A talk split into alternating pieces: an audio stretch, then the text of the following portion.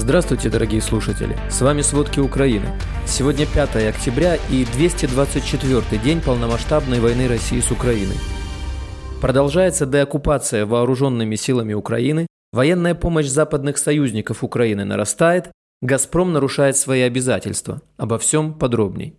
Более десятка дронов атаковали Украину прошлой ночью, говорит спикер командования воздушных сил ВСУ Юрий Игнат. По его словам, около 12 дронов ударили с юга страны, 6 из них были сбиты, 3 зенитно-ракетными войсками на юге, а также 3 авиации воздушных сил. В Белой Церкви Киевской области зафиксированы взрывы. Россияне также атаковали город дронами «Камикадзе», есть пострадавший. В городе было 6 попаданий.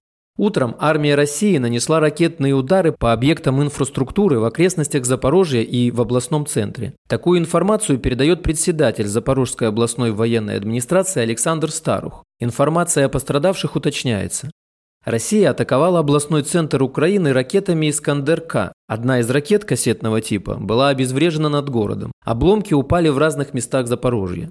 Украина продолжает развивать наступательные операции как на северо-восточном, так и на южном фронтах. Об этом говорится в разведывательном обзоре Минобороны Великобритании. По данным британской разведки, на северо-востоке в Харьковской области Украина закрепилась на значительном участке территории к востоку от реки Оскол. Украинские формирования продвинулись на 20 километров за реку вглубь российской оборонительной зоны в направлении узла снабжения города Сватово. С политической точки зрения, российские лидеры, скорее всего, будут обеспокоены тем, что ведущие украинские подразделения сейчас приближаются к границам Луганской области, о которой Россия заявила, что официально аннексировала ее в прошлую пятницу. Как публикует британская разведка, потеря Лимана стала значительной политической неудачей для России. Глава Луганской облгосадминистрации Сергей Гайдай подтвердил деоккупацию вооруженными силами Украины нескольких населенных пунктов Луганщины. Тем не менее, он не уточнил, какие именно населенные пункты деоккупировали украинские защитники. В освобожденном Светогорске Донецкой области в ходе эксгумации обнаружили тела четырех гражданских. Всего за сутки в области погиб один человек и шестеро получили ранения. Такую информацию сообщил глава Донецкой областной военной администрации Павел Кириленко. Украинские войска достигают значительных успехов в Херсонской области, одновременно продолжая продвижение в Харьковской и Луганской областях. Об этом информирует Американский институт исследования войны. ВСУ освободили несколько населенных пунктов на восточном берегу реки Ингулец, заставив российские силы отступить в направлении Херсона. ВСУ также продолжили продвигаться на юг вдоль Днепра и разорвали две российские наземные линии связи на севере Херсонской области. В сентябре экспорт украинской агропродукции увеличился до 7 миллионов тонн, что является рекордным показателем с начала полномасштабной войны. Об этом сообщил министр инфраструктуры Александр Кубраков. По сравнению с августом объемы перевозок агропродукции выросли на 41%. В частности, растут темпы работы разблокированных портов Большой Одессы. В сентябре экспорт по морю вырос более чем вдвое, до почти 4 миллионов тонн, а прием судов под загрузку в 2,5 раза, до 168 судов в месяц. Кроме того, растет экспортный потенциал дунайских портов. Президент России Владимир Путин подписал законы о принятии в Российскую Федерацию захваченных территорий Луганской, Донецкой, Запорожской и Херсонской областей Украины. Для оккупированных территорий Херсонской и Запорожской областей в Кремле даже видимость республик не стали создавать. Аннексировали так.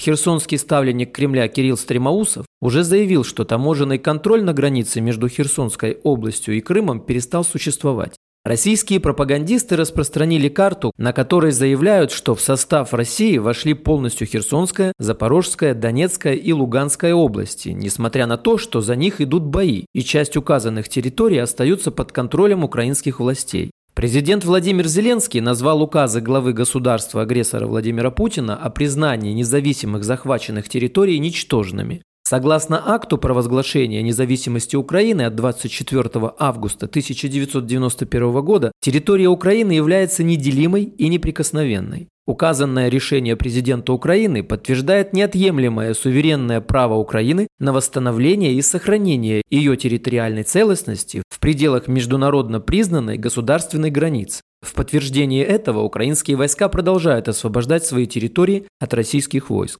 Чешский интернет в последние дни активно шутит о присоединении Калининградской области России в состав Чехии. В соцсетях распространяются обновленные карты, а город Калининград переименовывают в Краловец. Шутка началась с анонимного твита польского пользователя. Пришло время поделить Калининград, чтобы наши чешские братья наконец получили доступ к морю, говорится в оригинальном посте, к которому прилагается карта с разделением области на две половины – чешскую и польскую. Калининградская область расположена на берегу Балтийского моря, граничит с Литвой и Польшей. В прошлом она принадлежала Пруссии, Польше, Германии, а сейчас является эксклавом России.